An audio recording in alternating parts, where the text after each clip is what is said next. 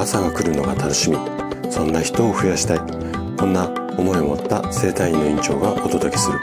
大人の健康教室。おはようございます。高田です。皆さんどんな朝をお迎えですか？今朝もね元気で心地いい。そんな朝だったら嬉しいです。さて今日はね8のつく日で健康ハッピーデーです。いつものスタイフのリスナーさんだけでなく、えー、三軒茶屋アーバ生態院の声のニュースレターとしてもお届けをします。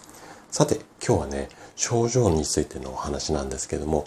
頭痛です、今日の症状は。で、頭痛も、えっと、ここ最近はね、あの、質問に答えるっていう形の放送が多かったんですが、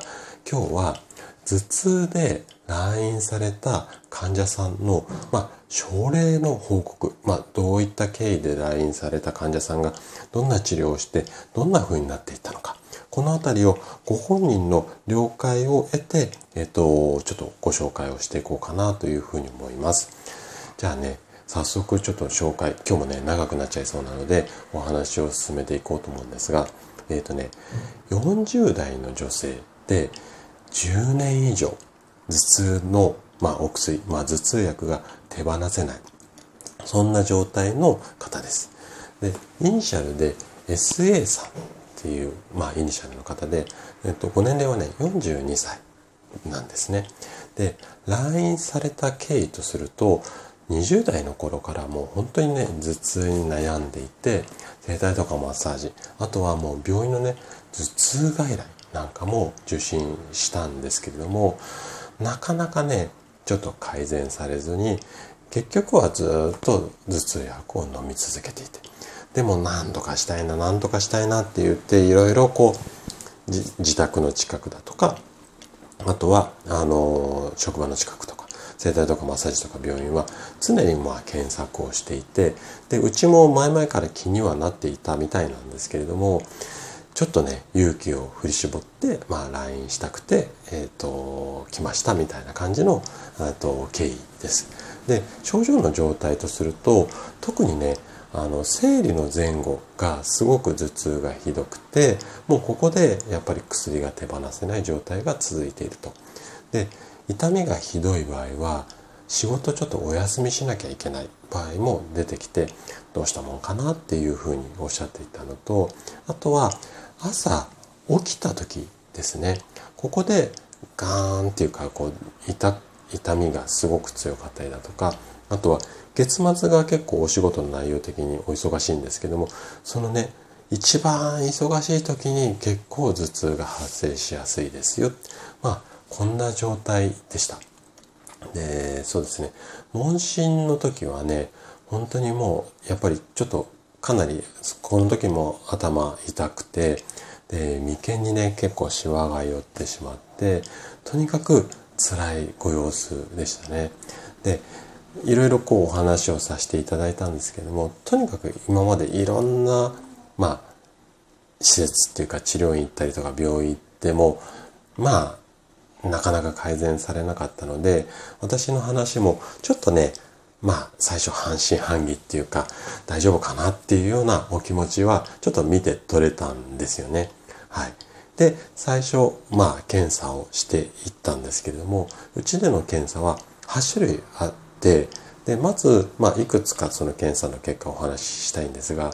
筋肉の硬さっていうのを機械で測っていきます。で、この機械で測った時に、首だとか肩甲骨周りっていうのは、もう非常にね、硬め要は悪い数字が出ていました。あとは姿勢の写真なんかをね、こう撮って、えっと、あるその姿勢分析のソフトに入れて何ミリずれてるとかっていうのをこう画像でお見せしながらお話をするんですが、あの骨盤の歪みと、あとは頭がぐわっとこう前に出る、そういうような、まあ、傾向っていうか体の歪みがありました。あといくつか検査の結果なんですが、えっと、唾液の検査をうちはやるんですけども、これでストレス度合いがわかるんですが、これはね、もう極端にこう、もうストレスありっていうのを飛び越えるぐらい、かなり大きな数字っていうか悪い数字が出ていました。あと、会社の健康診断の結果を持ってきていただいて、血液検査のデータをお医者さんが分析して、まあそれを私も見ながらアドバイスをして栄養指導したりするんですが、ここの中では、まあ、タンパク質、ここがね、極端な不足傾向があったのと、あと、鉄がね、足りてなかったです。ここもかなり数字悪かったです。で、あとはビタミン B、これも不足傾向があります。で、食事の内容とすると、やっぱりね、あの頭痛で朝あの起きれないことも多多いっていうか朝がちょっと苦手なタイプの方だったので、えっ、ー、と朝食を抜きがちだっていうのとあと食事の内容的には炭水化物が少し多めな食生活でしたね。でこの辺の検査結果を踏まえて約5ヶ月間かけてで途中治療の内容を変えながら3段階ぐらいの施術のプランっていうのをまあ提示をさせていただいて5ヶ月間で根本改善しましょうよっていうプランを提示して了承をいただいてそこから本格的な治療がスタートしたまあこんな流れなんですよね。で3段階のうちのまず最初第1段階ここに関してはとにかくもう凝りをほぐしていきましょうっていうことを中心で上半身特に首や肩周りのこりをほぐす施術を中心にやっていきました。でうちの押したり問題のマッサージはちょっと難しいあの名称なんですがトリガーポイント療法って言って要はこりの芯まあツボみたいなとこなんですけどそこをグイッと押して、まあ、筋肉を緩める。こんな治療をしていきますのでそういうのをうんと一生懸命やりながら特に上半身を中心にトリガーポイントで筋肉を緩める。あとは首や肩周りのストレッチ。これをねえっ、と3種類ほど。はい。あのその方に合わせた3種類をアドバイスさせていただいてうちに治療来ない間はご自宅とかあとは職場でもねちょこっとやってもらいました。で、えー、あとはねデスクワークの方だったんですけれどもデスクワークの時の姿勢とか背中や首に硬くなるような感じがすごくあったので1時間に1回ねもう座りっぱなしでももう強制的にちょっと立ち上がってもらってデスクから離れてもらって姿勢をねとにかく変えましょうってことをやってもらいました。でここの第1段階の施術っていうのはだいたいうちに来る頻度は週に2回のペース。で8回ぐらいだったので約1ヶ月ぐらい。でいらっしゃらない時にはさっきのストレッチをこまめにやっていただく。こんな形で進めていきました。でその後検査をして初回よりもだいぶ効果が出てきたのでじゃあ次のステップに進みましょうということで第2段階。でここでは何をやったかっていうと先ほどのトリガーポイントの治療ね押したり問題と合わせて姿勢の指導だったりとか食事の指導この辺りをやってきました。で具体的にはね食事ではまずタンパク質不足ここを解消することがちょっと食事だけだと難しいかなと思ったのでプロテインを飲んでもらいました。はい、プロテイン飲みながらタンパク質も食事で補うみたいな感じのアドバイスをさせていただいてあと朝食なかなか食べるのが難しいっていうこともあったのでご本人から。とにかくね朝ねお味噌汁。これをねもうインスタントでも何でもいいからっていうことで一杯飲んでもらう。ここはねちょっと頑張ってもらいました。であと姿勢の指導としては骨盤周りをこう意識した座り方っていうのの指導をしながらそこの姿勢を意識してもらうようにしました。でここの第2段階に関してはちょっとね LINE 頻度を第1段階の週2から少し間を空けて週に1回これで6回ぐらいあの LINE してもらいました。でだいぶね症状も改善してきたので最後の仕上げの第3段階ですね。でこの時に関してはだいぶねご本人も